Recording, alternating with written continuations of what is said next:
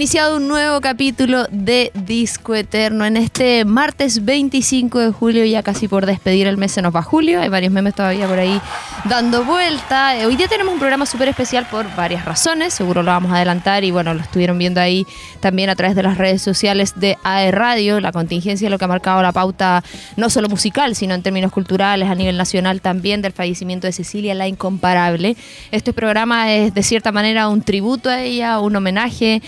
Y qué mejor que poder hablarlo acá en Disco Eterno, donde sabemos que la tónica es hablar de música. Pero tenemos otras cositas más que les vamos a estar eh, comentando, obviamente, eh, y poniéndonos al día de lo que ha pasado. No estoy sola, estoy muy bien acompañada por mi querido amigo, compañero José Gutiérrez. ¿Cómo estáis, José? Hola, hola, hola, ¿cómo están? Eh, claro, saludar a todos, por supuesto, partiendo este programa.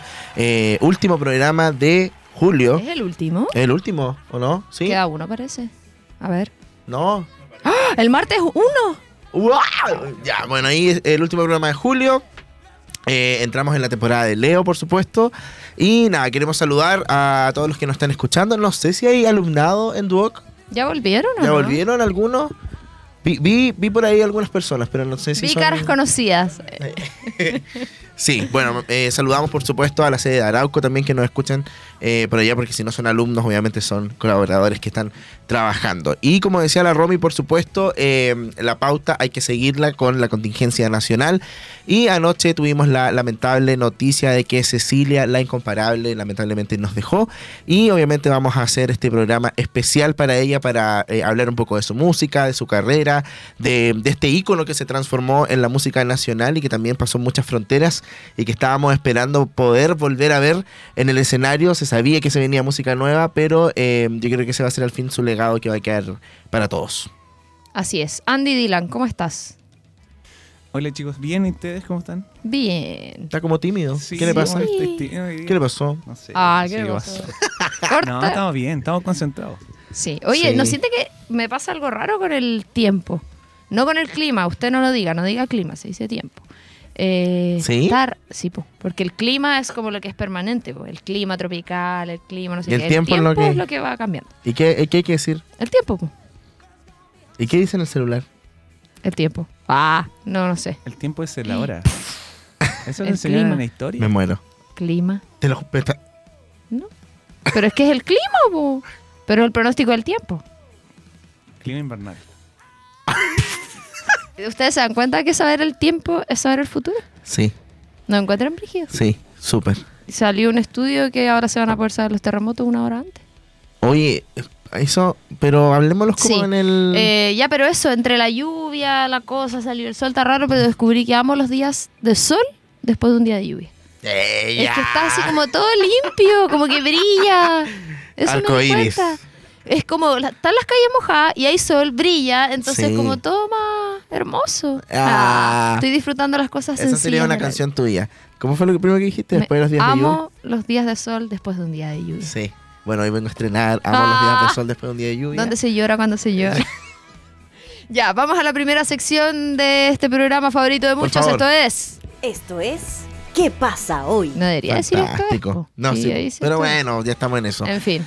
Eh, vamos a partir rápidamente agradeciendo a todas las personas eh, que asistieron a la fiesta XOXO la semana Ay, pasada. sí. Fue Cuéntame todo tus un éxito, eh, estresante a más no poder, pero eh, fue increíble. Agradecido, por supuesto, de Nicole Moreno. Te mando un beso muy grande. Eres una persona maravillosa. Y también agradecer también, también, también a Karen Paola, que estuvo ahí con nosotros haciendo un show increíble, eh, todos sus éxitos y un público bacán, eh, lleno total. Fue un éxito. Sí, eso te iba a preguntar. Me imagino que todo el estrés valió la pena. Bueno, nosotros fuimos ahí, obviamente. Estaba llenísimo. Todo Sí. bueno. Llenísimo, llenísimo. Exo, exo. Me encantó la producción, todo. Bueno. Ya, yo quiero saber cuándo se viene la otra. Pronto, Sí. eh, que tenemos que subir el contenido que sacamos ese día, que son varias fotos, un video, y ahí después se viene la, la sorpresa de cuándo es la segunda versión. Va a estar bueno, el segundo es mejor que el primero. ¿no? Sí, Oh, sí. Es que bueno, hay harto Pero, aprendizaje. pero también quiero, la quiero como, que- queremos como innovar un poco, ¿ah? Como quizá no traer un artista, pero tener más DJs o ir mezclando ahí un poco Todo como... buena la música, el Un reggaetón, animador. que a mí me gusta. Yo estoy, no puedo bailar mucho, que estoy medio ahí. Claro. coja. Bueno, estuvo Yerko y el Vázquez en el reggaetón, así Bueno. que... Oye, quiero enviarle un saludo a Bastia, que está full con el pádel, salió... Bueno, no avanzó en la liga, pero salió campeón de un americano de quinta, así que... Bacán. Sí, qué, qué lindo. Y el otro día subió como, subió como un po- Todos los- ¿Sacó aplauso? Sí. Aplauso espontáneo, aplauso espontáneo. Em, hola. Salió em, un post que puso él como de que no, que no te critiquen por hacer cualquier reporte porque estás moviendo tu cuerpo. y Está eso es bien. Y eso lo. Cualquier actividad física Eso. es mejor que ninguna. Eso. Eso, gracias por todo, a todos por ir a fiesta XOXO. Eh, se vienen sorpresas. Eso. La fiesta se va a llamar así siempre, ¿cierto? Sí, siempre se va a llamar así. O sea, esta era la versión a propósito Claro, de Barbie. volumen 1, Premier B, después va a ser volumen 2. Mm, mm. Ya. Se viene. ¡Ay, qué nervio! Oye, em, mi impresión como público, full producción, me encantó lleno, lleno, lleno. Y eso obviamente habla muy bien de la gestión. Que quiero destacar que en el fondo fue con poquito tiempo de anticipación que se anunció. sí. Entonces, eso para muchas personas es un- una piedra en el camino, una debilidad que dice hoy es que fue todo muy encima, pero acá eh, no influyó en lo absoluto, así que felicitaciones Muchas a ti y al gracias. equipo. Muchas Eh, gracias. Y vamos a estar atentos ahí a la siguiente. Sí, y gracias al equipo. sabemos que era en el contexto de Barbie. Yo no la he visto, entiendo que tú sí. Sí, yo fui el jueves. Sin spoilers, pero las primeras impresiones quiero saber. No es para niños. Sí, no es una película para niños. O puedes llevar a un niño, pero a No lo va a entender. preguntas. No lo va a entender y te va a preguntar todo lo que, lo que pasa, ¿cachai? Eh, o quizás pueden haber este tipo de humor que, que solamente puede entender un adulto. Es como lo que o pasa con criterio con- formado en este caso. algunas películas de, de Pixar, Inside Out y todas esas que en el fondo la puede ver un niño y qué linda, pero el mensaje en verdad es para los adultos. Claro. Exacto. En este caso también hay un factor que no es una película animada, entonces probablemente el niño no se va a mantener expectante como al ver un dibujo animado en la pantalla, sino porque son humanos. Eh, pero te explica como lo que pasa en este contexto de que eh, está el mundo de Barbie, está el mundo real y cuáles son las diferencias que existen estos dos. Que claro, en el mundo de Barbie, Barbie tiene el poder. Las mujeres tienen el poder y en el mundo real lo tienen los hombres. Entonces se hace este cambio y ahí va pasando un poco la historia de lo que significa eh, estar en un mundo patriarcal y, y etcétera, etcétera. Que no es tampoco como la gente lo, lo, lo, lo- lo quiere pensar, así como, ay, el feminismo y esto. Es una radiografía al final. Claro, pero al fin y al cabo es un, un abrir de ojos para muchos, que es como con los ejemplos que te da la película, como que al fin y al cabo no te hace como eh, explícitamente decir como, ay, esto es patriarcal, esto es feminismo, pero con lo- acciones que tú decís, oh, sí. Así como, Oye, y bueno, considerando que eh, Barbie en su ha sido el mejor estreno hollywoodense dirigido por una mujer, sí. obviamente rompió muchos récords de taquilla. ¿Qué pasa con tus expectativas? ¿Se mantuvieron? Sí, ¿La me encantó. superaron? A mí me gustó mucho, me gustó mucho la película, se me hizo cortísima. Eh, Escuché que alguien yo dijo que esperaba había unas más palabras música. ahí como medio... más música las esperaba yo. Como- no, él está así echado aquí. Eh, yo esperaba más música. Escuché como, si no me equivoco, como. Bueno, hay una parte que Ryan Gosling canta también. Se escucha la canción de Dua Lipa. Mira qué rápido. Eh, pero quizás pensé en un Es momento. que igual se le dio harta tribuna a la música, al disco y todo, Sí. entonces quizás por eso... Por eso yo creí que iba a- iba a escuchar más. Pero salen muchas canciones, pero salen extractos, Claro. ¿cachai? Igual Eh, eso es importante. No, bien, me gustó. Vi a propósito de Barbie Girl de Aqua, que muchos se preguntaban por qué la canción no salía en la peli. Entiendo que hay una versión, como un remix con Sí. una parte, pero en el fondo hay que tener ojo porque esa canción de hecho es una crítica a Barbie, hubo una demanda. Sí. Eh, la, ganó Aqua. Demandó. Yo decía, Mattel está perdiendo todo, perdió con la Bratz, perdió con Aqua. Eh, los peores abogados. Pero en el fondo, claro, esa es una crítica directamente al mundo de Barbie, entonces por eso no se consideró. Y además que la canción estuvo, no sé si censurada, pero hablaba, estaba muy sexualizada la muñeca. eh, Claro. y en el fondo las expresiones que utilizaba en la canción. Y ahí hablaba un poco del contexto de que, capaz, obviamente, para las personas de habla hispana, eh, era como ya la Barbie listo. Pero la traducción iba un poquito más allá. Eh, y es- esa es la razón por la cual, que no sé, pues en toda la historia la gente pone esa canción, ¿cachai? La de Aqua. Sí. Pero... Ahora está, claro, como tú decías, está la versión, se escucha la parte del coro de Aqua, pero en una versión con Ice Spice y Nicki Minaj. y, y claro, igual eh, identificáis la voz Sí, de Aqua po. inevitablemente. Pero claro, después salió una versión, me acuerdo hace un tiempo, que fue viral en TikTok de Ava Max, que cantaba la misma canción de Aqua, pero con todo lo contrario, como no soy tu Barbie girl, eh, vivo mi propio mundo, eh, no soy de plástico no sé qué, o yo me he visto como quiero, y que es todo lo contrario que Sí. pasaba con Barbie. Pero, en fin, eh, es una buena película. Como decía la Romy, ya es la número uno en el mundo, dirigida por una mujer, que es Greta eh, Gerwin, que ha hecho películas fantásticas como Lady Bird, que es una de mis favoritas Sí. por siempre, y eh, Mujercitas. Ella ganó un Oscar. También, no estoy seguro, creo que estuvo nominada así por Lady Bird y por Mujercitas también. No, no sé en las categorías, pero creo que no sé si ha ganado como algún premio de la academia. Creo que Barbie se, mm, se encamina a ser una, una, una película premiada por, la, por varios. Sí, oye, eso es importante que en el fondo, no sé, pues hay hartas personas que han dicho como, ay, no voy a ir a ver la película de Barbie. Ay, me y es como, no es eso, una por favor. película de... Oye, Google está rosado por Barbie. Sí, está rosado. Y si tú buscas Margot Robbie o Ryan Gosling, se pone rosado. Mira, Margot A ver. Rosado, rosado. Sí. ¡Ay! ¡Y brilla! Ay, me encanta. No, es que el, el marketing que hizo... Y está todo rosado al fondo igual. Sí, ¡Qué brígido! Me encanta. mira. Aquí igual. Ah. No, no sé, eso, sáquense los prejuicios de la Barbie, no sé qué. Sí, ganó mejor guion adaptado el 2020, mejor Oh. directora y me- mejor guion original. Yo creo que es por Lady Bird. Em, mm, mm, mm, bueno, Little no, Woman. no lo pillo, pero es Ya, que pero- son 2018-2020, así que son dos distintas. Ya, tiene que ser Lady Bird y, y Mujercitas. Mujercitas. Ya, lo que quiero decir que basta, basta la gente que escribe así como, ay, ¿por qué se van a vestir de rosado para ir a ver la película? Oye, hay tontones que compran una polera para ir a ver partido de fútbol y nadie les dice nada. O van vestidos de Star de Wars y de Marvel y todo eso. Córtenla. Tómenlo como un cosplay. Sí, me carga. Yo fui de rosado y qué. Ah, Y es como loco, si no tenéis nada, no vayas de rosado y listo. Es como que hay gente que dice, no es que no puedo ir porque no tengo nada. Oh. No, me carga, me carga. Yo cuando fui a la película estaba todo el cine de rosado, me encantó. Sí, Era como una rosa gigante. loco. Y Ya estaba basta. obviamente este, este, este contraste que era Oppenheimer, que, ¿Verdad? Que igual dicen que es muy que buena. es buenísima. ¿La viste? No, no hay entradas. Eso pasa, que la ¿En gente, como porfa, vean el tema de las funciones de Barbie y de Oppenheimer porque no hay entradas. Como que hay como para tres días después. La cosa es que eh, quiero verla también y hay gente de Eterno. De Sale- hecho, hoy día un de eterno- chico de la oficina Ajá. la iba a ir a ver y fue como con un gilet. Pasa Así. nomás, pasa tranquilo. Sí. Eh, tuya? no, es de Landy. Eh, como con un gilet y una camisa así de la antigüedad y zapatos de la antigüedad. Te ganaste mi corazón, pero así. ¿Podemos transparentar esta situación? Miren. Oh. Excelente servicio. Excelente servicio. Momentos mira. que me mantienen humilde pedir agüita. Me gasté toda la que plata. no me la trajo. ya, pero eso pasa con Barbie. eh, estamos, estamos, yo estoy feliz. Estoy feliz porque ha superado ir. cualquier, cualquier película de superhéroes en el año. Igual estamos en la mitad del año, pero eh, ya es la número uno, se hablaba mucho de eso y filo, yo, yo compartía todo lo así como voy a compartir este fondo rosado para que el hombre sufra. porque tanto color que le dan, ¿no? Y como... Aparte que los colores no tienen género. Vayan a verla, eh, aunque no ¿Cómo vas les a tener una Barbie. masculinidad tan frágil por un color? Hazte ver. Ah, terapéate. Terapéate, perdona a tu papá. Sí, pero ahí, no, sí, agua normal.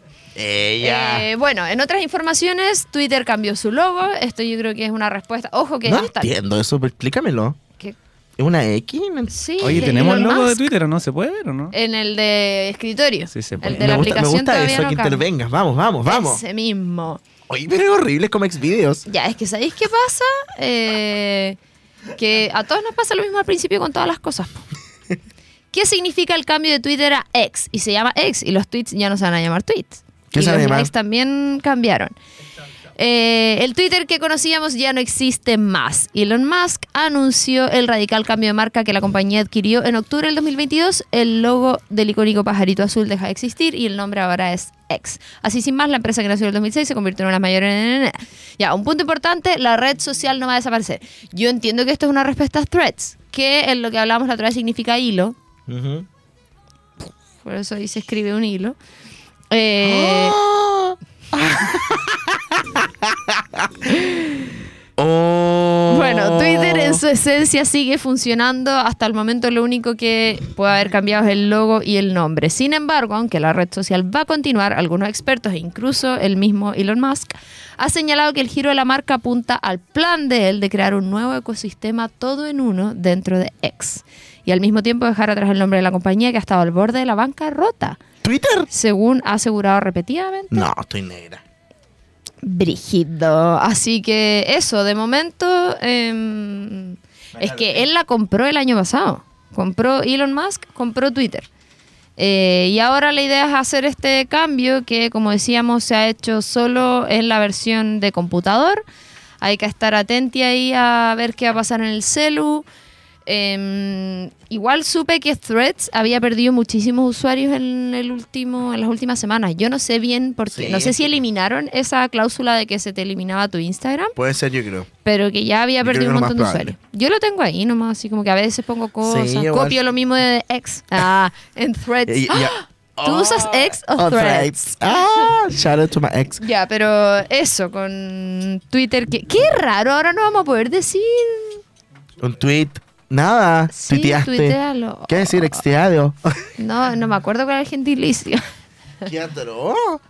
¿Cómo se van a llamar ahora? Hola, Carlos. Estamos con Carlos acá. Sí. Saluda a la cámara. Oye, saluda. felicitaciones a la entrevista del otro lado. Del otro lado, del otro día. Cuando nos mandó saludos Sí. en la radio. Bueno, sigamos avanzando en los temas importantes porque hoy quedamos todas negras cuando supimos que Rosalía y Raúl Alejandro terminaron su relación. Ellos habían terminado antes, Sí, ellos habían terminado antes, así que no sé para qué volvieron. Ah, pero se iban a casar. Sí. La pedía. La pedía de matrimonio o la petición de matrimonio. Yo quedé impactadísimo, yo no creo en el amor ahora. Bueno, no sé. Después de tanta cosa que una ve ahí en el mundo de la farandulilla. ¿Cuánto tiempo llevaban? ¿Como tres años? ¿Cuánto ¿Y llevan? cuánto tiempo estuvo con Zetangana? Con- No, tampoco tanto color. Ya, ¿Y con pero Zetangana igual. cuánto tiempo Pero ellos estuvo? fueron intensos, tiene un disco, un EP. Marketing. ¿Cuánto tiempo estuvo con Zetangana? No sé. ¿Cuánto tiempo estuvo? Ah, sonando su canción. eh. Rosalía con Sí. C- ¿Te cacha y vuelve? Ah, no, porque él está con la otra. ¿Cuánto tiempo duraron? Me encanta Google. Eh, Zetangana con Rosalía estuvieron dos años, pero los... ¿Qué? ¿Aseguran que aún hay algo entre ellos? No, esto tiene que ser una noticia antigua. ¿Te imaginas? Ya, bueno, eso. Eh, y hubo otras, otros quiebres eh, románticos nacionales, pero ¿para qué? ¿Quién terminó con quién? Cristian de la Fuente con la... Ah, nadie le importa. Por eso Pero ellos no estaban separados. No sé, pero salió ahí en las noticias por un meme. Ah, Yo leí que había dicho que perdió a toda su familia.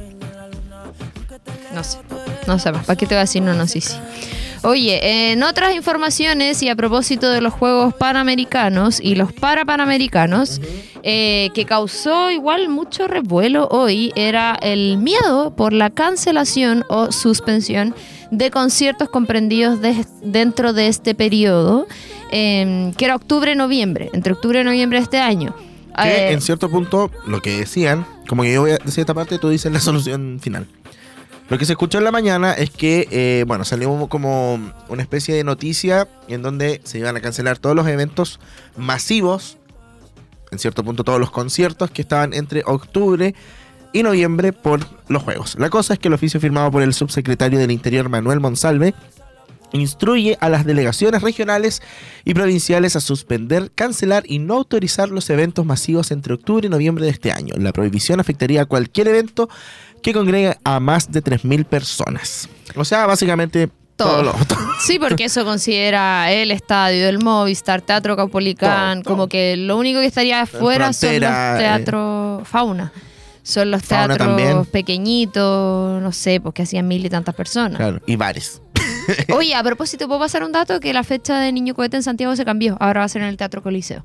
Ya. Ya no va a ser en la Sí, cúpula. creo que lo vi en, en, en redes Y sociales. oye, todavía quedan entradas. Yo le preguntaba a gente que hoy iba a ir. No, es que no quedan. Para el de Conce quedan entradas. Niño Cohete en el Teatro Bio Bio para la segunda fecha Pero que no anunciaron. está- Ah, segunda fecha. Sí, pues el 24. Y en Santiago todavía quedan. Además se cambiaron a este lugar que es un poquito más grande. Buenísimo. Oye, ya, hablando con el mismo tema que estábamos, esto tendría incidencia en grandes conciertos confirmados y agendados hace ya bastante tiempo, como The Weeknd en el Estadio Bicentenario de la Florida, eh, Roger Waters en el Estadio Monumental, Red Hot Chili Peppers en el Movistar Arena y el Festival Fauna Primavera, entre otros, que también, por ejemplo, está el Frontera, que de nuevo lo iban a cancelar, si ya lo cancelaron una vez.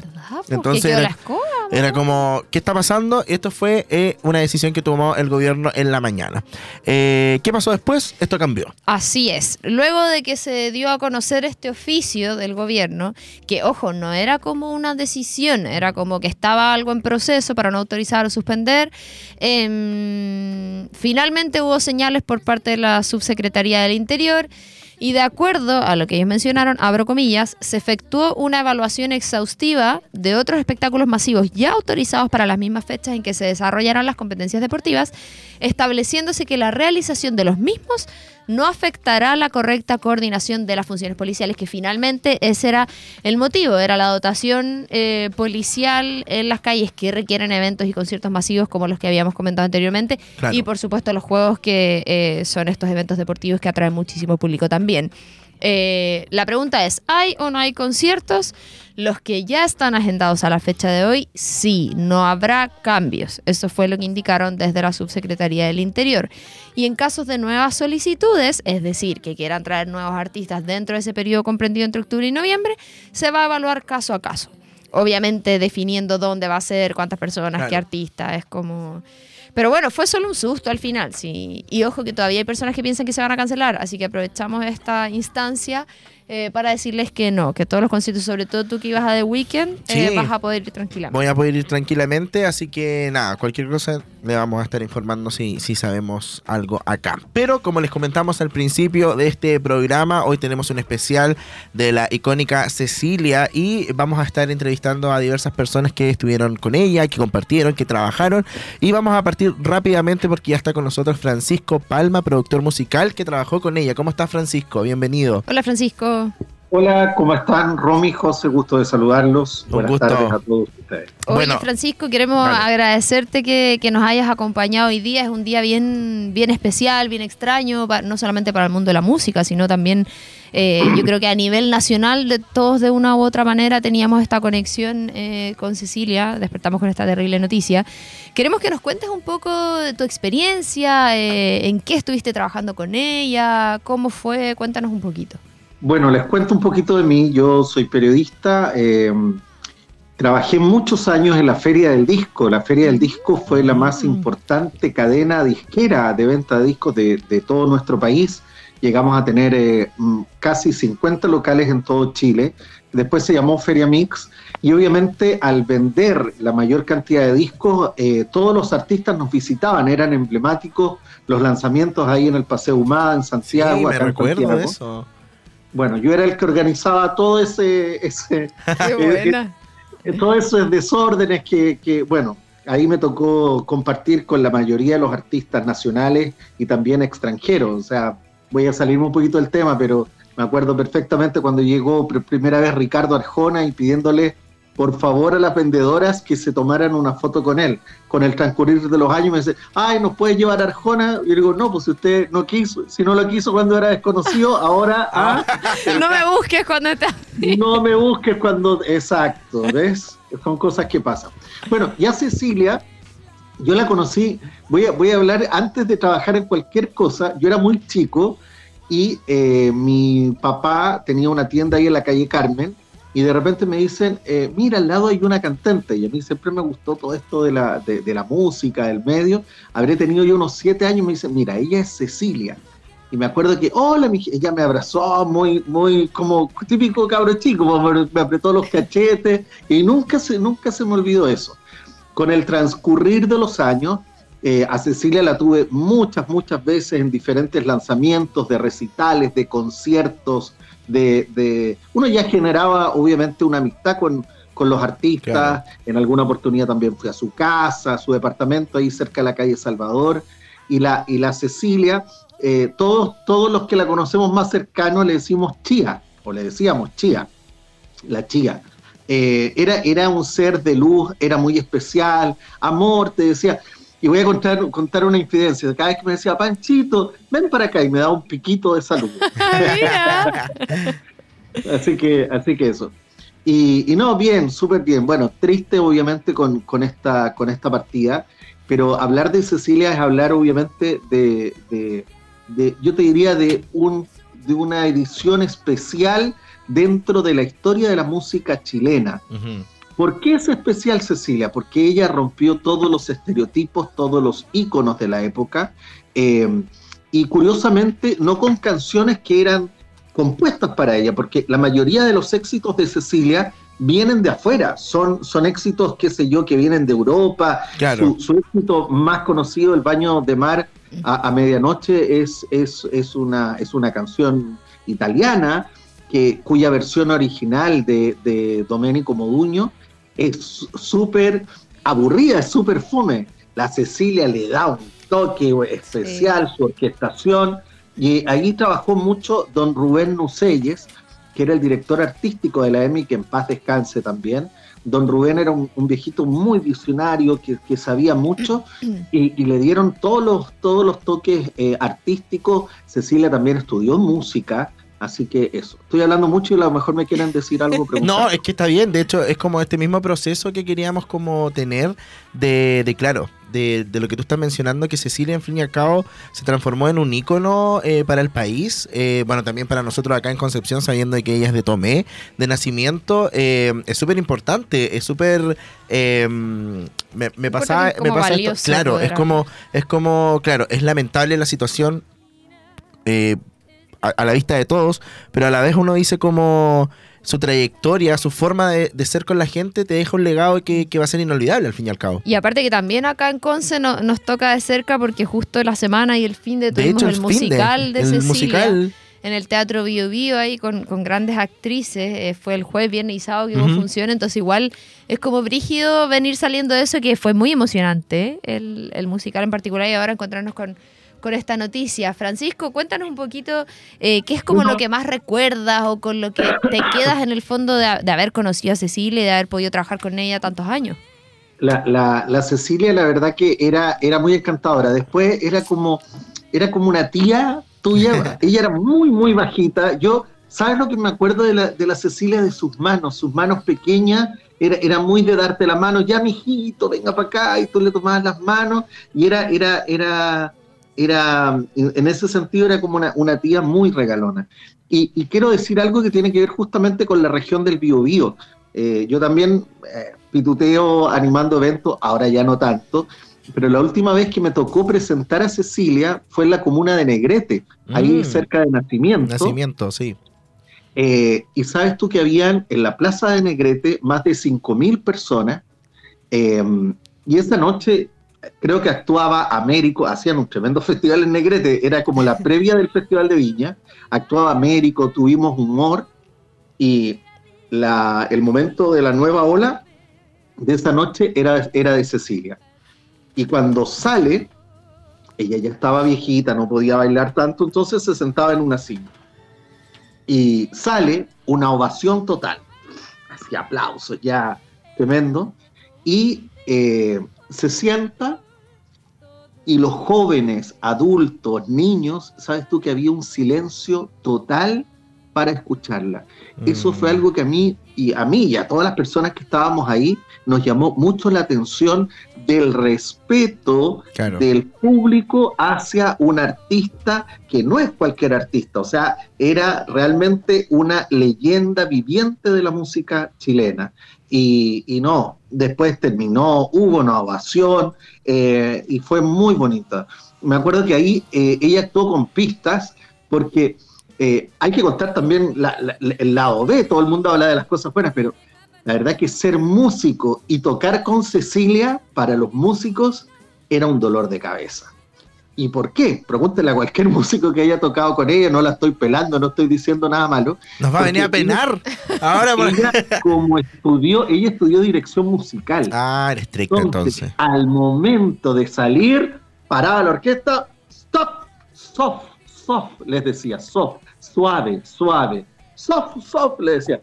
Entonces, como que los músicos ya llegaba un momento en que ella, ella manejaba todo. Era, claro. era realmente Ahora, eso también lo hacía atractivo a la hora del show. Era, era muy entretenido. Soft, soft, les decía, y los músicos paraban, ¿qué querá la señora? Eh, era, era de verdad eh, un show y un espectáculo ver no solamente sus canciones, sus éxitos, sino que a la vez también cómo ella manejaba todo lo que pasaba arriba del escenario. Que eso y al fin y al cabo hace que se proyecte también hacia el público lo que, lo que era, con lo, lo mismo que tú estabas diciendo. Siento que eh, para muchos ella era muy como abrazable, como muy, muy, muy familiar y, Muy y eso yo creo que va a quedar en la memoria de todos nosotros. Francisco, muchas gracias por haber estado con nosotros. Queríamos saber un poco eh, cómo había sido tu experiencia de trabajar con ella y claro, nos, no- nos llevamos las- las mejores impresiones y también ese datito que te mandaste al final que, que me imagino que también eh, era porque una perfeccionista y para hacer su trabajo increíble, por supuesto.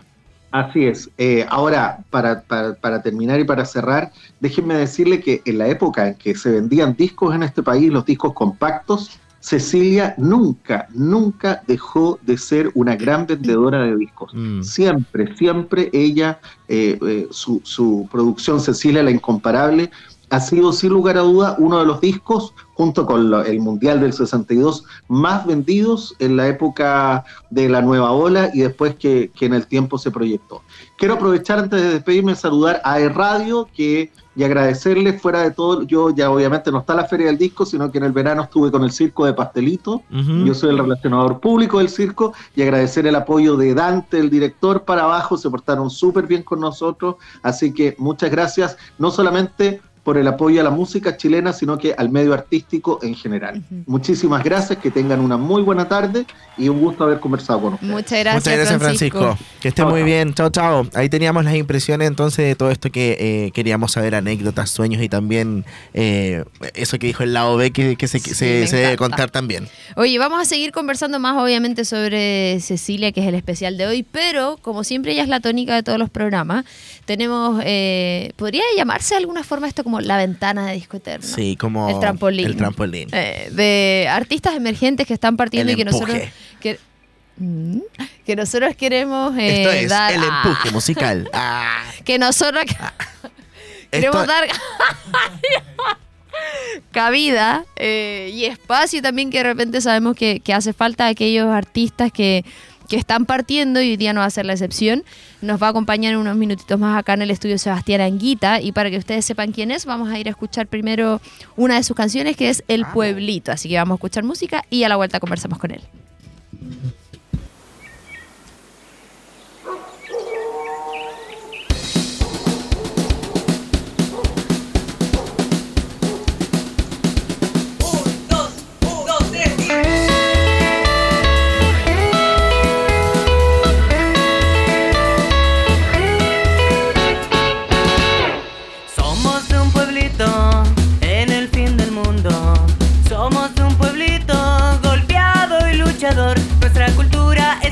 Incierta, nuestro pasado es borrado.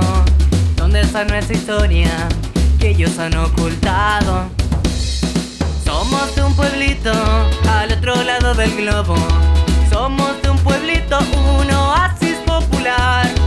¿Dónde está nuestra cultura? ¿En dónde ha quedado? ¿Dónde están nuestros pueblos que han sido olvidados? We are from a very nice town to visit. Somos de un pueblito no bonito para vivir. ¿Dónde están nuestras leyes? ¿En dónde se han metido? ¿Dónde están nuestros derechos que no han sido asistidos? Y el pueblito va avanzando en su miseria, va caminando, sin rumbo va avanzando, la sociedad errante, pero igual es feliz.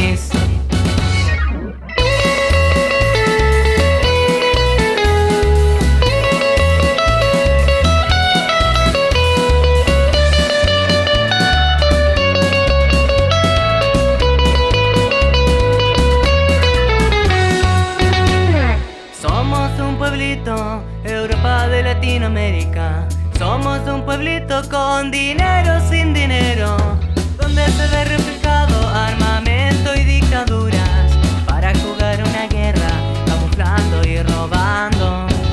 Y el pueblito va avanzando en su miseria, va caminando,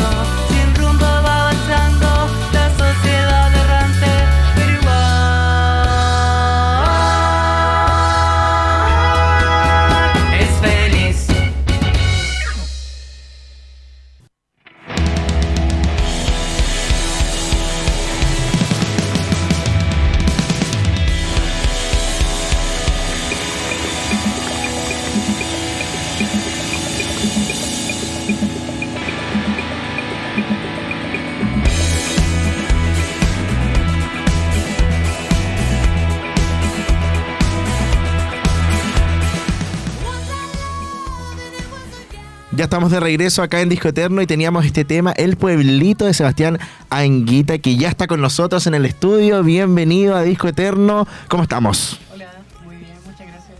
Qué Qué bueno. bueno, me encanta que estés acá porque, eh, bueno, la Romy me había comentado un poco sobre ti, pero qué mejor que tú puedas comentarlo en primera persona y a todo el público que está acá eh, sobre ti, sobre tu música. Dime, ¿cómo ha sido todo este proceso de... mm, yo quiero saber cómo el inicio, así como, ¿siempre te gustó la música? Como... Sí, Considerando eh, que, ojo, Sebastián tiene 18 años. Por eso, es Eh, como en- un bebé. Empezando la vida. eh, sí, o sea, bueno, a los siete años un primo me, me regaló una guitarra, me, enseñó un par de acordes y así empecé a tocar. Buenísimo. Después a los 10 tuve como la- las presentaciones en la escuela, así, en los actos, Sí. Y ahí empecé a tocar, me, le agarré el gusto y, y seguí. Y ahí continuaste como, Sí. como en esa onda. Oye, pero ¿estás en el colegio todavía o ya Eh, no, saliste? estoy en la universidad. ¿Y qué estás estudiando? Pedagogía en música. Ay, en la. Oye, ¿cuándo pasó que... mm, como, porque en el fondo ya, yo creo que pasa que a muchas personas a lo mejor, no sé, pues hasta yo a mis sobrinos le regalamos una batería de juguete, pero no van a ser músicos, claramente. Em, que tú hayas, no sé si es como algo consciente de decir, oye, me quiero dedicar a esto, quiero estudiar pedagogía en música, quiero componer, tener mi proyecto solista, considerando que a los 18 años, no sé, pues a veces pasa que una entra a estudiar una carrera porque no sabe para dónde va la micro, sin embargo no es tu caso, es como que... Claro, s- bueno, o sea, mis papás igual siempre me, me mostraron buena música, no sé, los Bunkers, Beatles, Bueno. Prisioneros, eh, harto folclore latinoamericano. Y, s- y mi familia igual está en un cierto punto relacionado a la música. Ninguno se dedicó a estudiar música, todos fueron por hobby. Y me llamó eso la atención, en realidad, como yo creo que fue como el hecho de de repente ver bandas, ver artistas Claro. como, oh, ellos están haciendo eso, ¿por qué yo no puedo hacer lo mismo? Eh, y surgió todo eso. No, igual en el tema familiar, como tú comentas, yo creo que al fin y al cabo es como, como la tónica un poco que se sigue de, de la familia de artistas, como dicen. Así como, como, claro, no se No dedicaban podía al 100%, ser de otra no manera. ser de otra manera, no se dedicaban al 100%, pero en este caso quizás tú fuiste como eh, este representante para todos ellos de poder, vamos, démosle, hagamos música y además poder estar estudiando algo que se relaciona también a eso, lo encuentro buenísimo. Ta- Estaba mencionando como eh, dentro de los, no sé, las personas que, que te representan como en la música, eh, ¿de, de dónde nace como esta inspiración? Eh, bueno, o sea, por ejemplo, el- en el primer proceso como compositivo que tengo, que Ujú. es mi EP, eh, yo creo que es como un tributo en realidad al- a los músicos que me gustan. Eh, yo siento en realidad que igual uno, a pesar de que vaya sacando más canciones, más cosas, siempre va, va a rendir un tributo a sus referentes, pero obviamente modificando un poco Claro. que no sea tan notorio.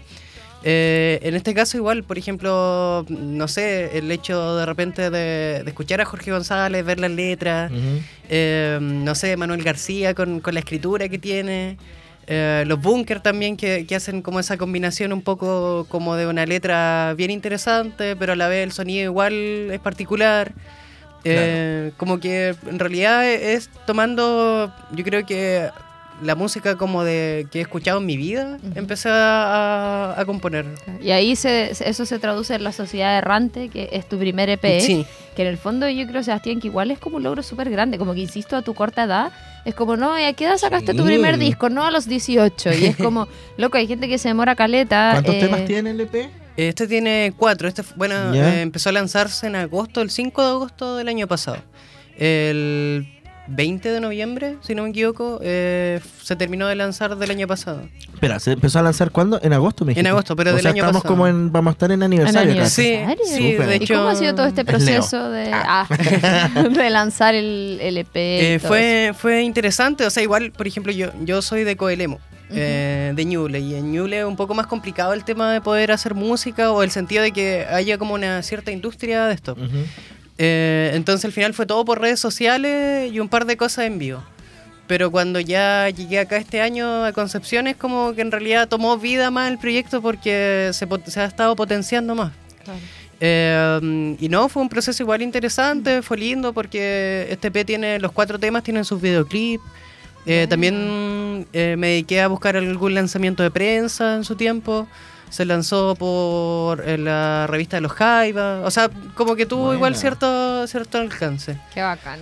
Y por redes sociales más que nada, pues y ahora como me vine este año a vivir acá a Concepción y he estado haciendo todo este trabajo acá, eh, ha crecido más y ha llegado más. En realidad siento que como que ahora es, es como el momento El en el que se lanzó todo. Sí, es que yo creo que también es parte del proceso y como tú dices, si de repente hacer música desde regiones ya cuesta un poquito. Claro. Eh, quizás está todo, hablamos como del centralismo en el fondo, que nosotros decimos ya todo pasa en Santiago, pero después acá en los alrededores decimos todo pasa en Conce. Pero bueno, es parte de un proceso que se ha ido ahí avanzando con, con el paso de los años. No, y además, igual como que el tema del lanzamiento de los singles ha sido progresivo, entonces no hay como una, una etapa en donde no hiciste nada, como Claro. que quedó como en pausa. Siento que igual eh, ahora para el aniversario debería ser algo, Sí, de, algo bueno, ¿ah? de hecho hay una hay un trabajo que estoy haciendo con la octava disquería. Ujú. Eh, bueno, em- trabajamos en una sesión acústica eh, que se hizo, se invitaron a hartos artistas, creo que fue la Canarito, Charlie Benavente. Buena. Y, y bueno, ellos quieren ahora, estamos empezando a trabajar porque vamos a hacer una edición como especial de, de un año de la Sociedad Errante, en el cual van a estar los temas en acústico, la versión de la sesión y los temas de estudio, además de un par de fotos de los videoclips, eh, fotos que no, no están como en redes sociales. Inédito, Em, material Claro, inédito. y, y fotos igual de las sesiones que, que tampoco se lanzaron. Bacán. También con la letra y todo, y eso Qué igual entrete. lo queremos hacer como en CD, queremos hacer todo eso, ese formato. Oye, Sebastián, hace un tiempito estuviste teloneando, bueno, dos veces, creo que tres, en Aura igual. Cinco, en Eh, realidad. Cállate, de gira. Eh, al Julián Peña, con Sí. su proyecto Julián Peña y los Pájaros, que es un tremendo músico, que bueno, formado parte de grandes bandas, entre ellas Los Santo Dumont, que para nosotros Sí. igual es una banda icónica en general del rock eh, penquista. De hecho, como dato curioso, ¿sabías tú que Franco Sichero de Sono tuvo una banda con Julián Peña? Y con Jepe, que se llamaba Y Calma. Les dejo ahí ese dato rosa. Eh, cuéntanos un poquito de eso, porque en el fondo Julián es un, un tremendo músico, en, eh, yo creo que a nivel profesional, eh, como persona también es muy buena onda y todo. Eh, y no es menor en el fondo poder haberlo acompañado en las fechas que tuvo acá en Casa Salud. No, y creo. cinco no. veces. Sí, bueno, o sea, todo igual fue, para mí fue muy sorpresivo. Pasa de que yo, eh, por temas como culturales, estoy trabajando con Mauricio Melo en una Ay, en unas amiguito. bandas de rock que él tiene. Eh, entonces, dentro de las conversaciones en esas clases, le pregunté cuándo venía Julián, porque cuando me vine acá a Concepción, eh, me puse a escuchar como toda la música de Conce, pero la música anti- como antigua, entre comillas, Claro. la música contemporánea que, que hizo que Conce fuera como la ciudad del rock. Eh, y dentro de eso conocí a los Santos Dumont, me gustó harto el contenido que ellos tenían, la música, y le pregunté si, si que venía Julián a Concepción como para conocerlo. Justo me comentó de que Julián venía a tocar y le pregunté si, qué posibilidad había para poder telonearlo. Y fue así, de espontáneo todo. Julián, de hecho, ni siquiera había escuchado mis canciones, solamente por la, por la recomendación. Oye, de- y eso lo encuentro Mauricio. bacán, igual como para que el público Grande, lo sepa, Melita, como, Sí. como de ser como de ser busquilla en cierto punto y atreverse a preguntar, eh, oye, puedo hacer esto, puedo telonear y al final se da la oportunidad quizás, porque mira, yo siempre pienso, ¿qué es lo peor que puede pasar? Que digan que no. El final- no ya lo tienes. El no ya lo Claro. tienes y el sí es una posibilidad del 50%. Entonces encuentro que es buenísimo para una persona de tu edad también que se atreva a hacer esas cosas. Lo encuentro buenísimo. Chicos, sigan el ejemplo. Sí. Sí. Oye, Sebastián, tenemos una sección de algunas preguntas. Voy a girar el compu para no, sí, dale que nomás. no esté haciendo Deberíamos tener como un tema como de concurso en este momento. Sí, como de si se la puede ganar. Sí. ¿Cómo la vamos a llamar a esta sección? Le habíamos puesto Si un se la nombre. puede ganar. Ah, si se la puede, responde rápido. Esa es nuestra Nos vamos a sección. tener que inventar ahí algo. Ya, pero Ya. es como es como de reflejo. Lo primero que se te viene a la cabeza, ¿ya? Uy, ya. Lo primero, lo primero, lo primero, lo primero, ¿ya? Así Ya. que es como un concurso. Piensa que es un concurso. ¿Estás preparado? Sí, sí. Vamos. vamos. Ya. Vamos, banda o artista nacional favorito. Bunkers. Banda o artista internacional favorito. Charlie García. La mejor anécdota que te ha pasado mientras está- has estado tocando. Em, oh, oh, ¿me- ¿me puedo demorar un poco en esto? Sí, Tengo que- obvio. Perdiste. Ah, A ver, em, anécdota. Que puede ser buena o mala, ¿eh? sí, obvio. Chascarro. A ver, están las cuerdas cortadas, como como Oye, a propósito de eso, yo impactada porque al Julián Peña le decían el chacal de las cuerdas, porque loco se le cortaron como cinco cuerdas. ¿En el vivo? callejón, sí. A cada rato le llevaron otra guitarra y cortó la misma cuerda. Y ahí el Melo dijo así como, no, es que le decíamos el chacal de las cuerdas, no sé qué bola. Yo he visto gente que se rompe dedo y todo, Sí. pero cortar cinco cuerdas en una... Oye, eso tengo una pregunta, no sé si alguien me la puede responder. Como el tema de tocar con, con uñeta y con, con la, la uña directamente el dedo es distinto. Sí. Yo creo que sí. Como el sonido es Sí, distinto. es, es distinto. O sea, va a depender. Por ejemplo, igual hay uñetas que son más gruesas y otras que Ujú. son más delgadas. pues, entonces el sonido es como más suave Claro. o más como duro. Mm. Bueno, continuamos. ¿Y la anécdota, po? Eh, ah, cortar cuerdas. Bueno, Cortar- Cortar cuerda yo creo que es como la, Ya. común. ¿Y qué hacía ahí? Oh. Seguir tocando. Eh, eh, ahí es, por ejemplo, no sé, depende de la cuerda que se te corta, vas a ir tocando la guitarra en distintas partes. Qué peludo. Se cortó una cuerda y no pudo más tocar en alta mar. en alta mar. ya, ¿cuál sería eh, la colaboración de tus sueños? Eh, mm, ¿Algún trabajo con con Fito Páez o Andrés Colamara? Ya, buena, calamaro. Full latinoamericano, me encanta. Estilo de música que menos te gusta. Trap. Ya. Eh, dime un gusto prohibido. No necesariamente musical. Gusto prohibido, no necesariamente musical. No entiendo esta pregunta. Carlos, ¿no puede explicar? ¿El Carlos la hizo? Sí. ¿Cuál, cuál es el gusto prohibido? ¿Como un guilty pleasure? Así como, Sí, no como sé. placer culpable. eh, Maluma para mí. ¿Por qué Porque así como, no sé. Ya, placer culpable. Placer culpable. Yo creo que el, el reggaetón en un carrete. Ah, Ya, buena. Yo no me siento culpable. que para bailar está bien. Ya, dulce o salado. Dulce. ¿En serio? Vamos, team dulce, chocolate. Ya. Eh, mm, esta la hizo el, el Carlos también. Sí. ¿Qué quiere decir esto de tu mejor año? Como, ¿Cuál ha sido el mejor año de su vida? Sí. Ya, yo ¿cuál ha sido creo. el Pero de tu- musicalmente No, en hablando. todo. En Ah. general, en general. Es que tú Cuando decías, nací. este fue mi año. Cuando nací. Ya, yo creo que es esta. He estado logrando hartos objetivos que me propuse. Cierta parte del aniversario de tu EP, Claro. todo. Sí, 2023, me gusta. Muy bien. ¿Amanecer o atardecer? Amanecer. ¿Y tú? ¿Podemos Ay, como, te entrevistaba. ¿Podemos como hacer una pausa en el- que amanecer o atardecer? ¿Quién puso esto? ¿El Carlos? tam- No, tú estabas viendo Crepúsculo. ¿Qué, qué, qué pusiste esto amanecer o atardecer? ¿O anochecer? ¿Vamos a sacar una carta astral con esto? Ya, vamos con el siguiente. Hora de nacimiento. Ah. Eh, lugar favorito de Conce o de Chile, puede ser. Lugar favorito de Conce. Em, Perdiste de nuevo. ¡Ah! Mucha presión, mucha presión. Ya, lugar favorito de Conce o de Chile. Em, Ya, de Chile yo creo que es más. Sí, Conce. Ah, Eh, me gustó eh, Bellas Artes, mira. Santiago. Muy bien. Sí, lindo. Eh, algo que no puede faltar antes y después de cantar. Oh, qué bueno. Em, la uñeta. Mira. ¿Tienes alguna cábala? Cábala es. Hago ejercicios con la boca. Empiezo Muy a hacer bien. como modismo eh, y, empiezo a, y empiezo a darme una vuelta, así como antes de tocar. Unas vueltas. ¿Cómo? Vuelta carnero. Como para los No, no, no. Ah, eh, no, vuelta acá. ¿Te imaginas? Sí. Ah. Por ejemplo, an- antes de tocar, eh, siempre reviso los instrumentos. Cuando ya se van todos, como que me quedo dando vueltas si hay que quedar algo. Y si no. Ya, pero eso es como. Porque tú sabes que eso va a generar como una seguridad en ti. Claro, sí. Como entiendo. hacer, qué buena. Como Sí. asegurarte de que. Me gusta, Y me lo otro gusta. es quedar solo, así que ah, antes de tocar, están todos mis compañeros de banda aquí, yo me, yo me aíslo como un rato, como para relajarme. Muy bien. Ya, sigamos rapidito. ¿Cuál es el consejo que... eh, no, hice mal la, la pregunta. ¿Consejo que mejor has aprendido? O el mejor consejo que te han dado, básicamente. Eh, Básicamente. que hay que ser hincha pelota. Mira. Sí. Muy bien. Apruebo. Hinchemos las pelotas. El primer instrumento musical que se te viene a la mente. Guitarra. Eh, ¿En qué artista te reencarnarías? Charlie García. Mm, Fantástico. ¿No está muerto todavía? Sí? no. pero más adelante. ¡Aplauso! Excelente. Oye, Sebastián, muchísimas gracias por No, acompañarnos gracias. Gracias, que podríamos agregar. Define en una palabra esta entrevista. Rápida. Ah, Rápida, muy rápida. Ya me gusta. Me Como gusta.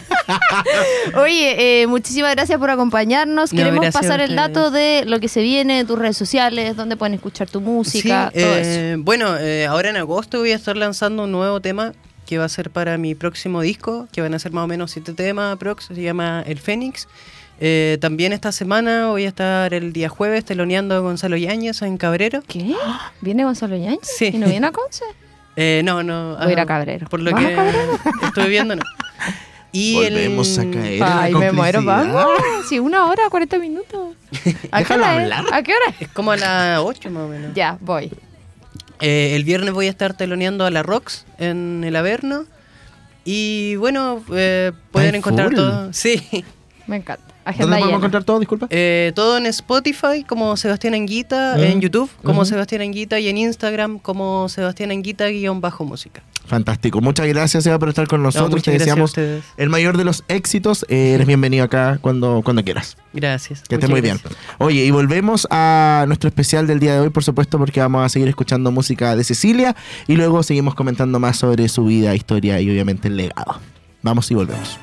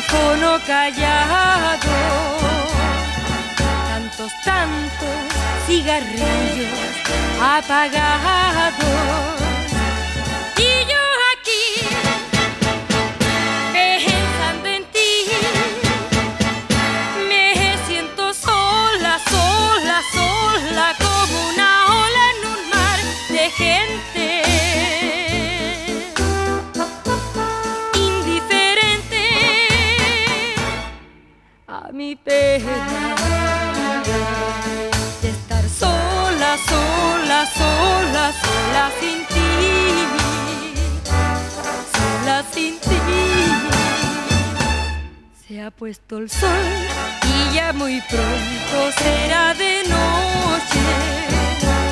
Cuando me llames, no habrá amor, sino reproches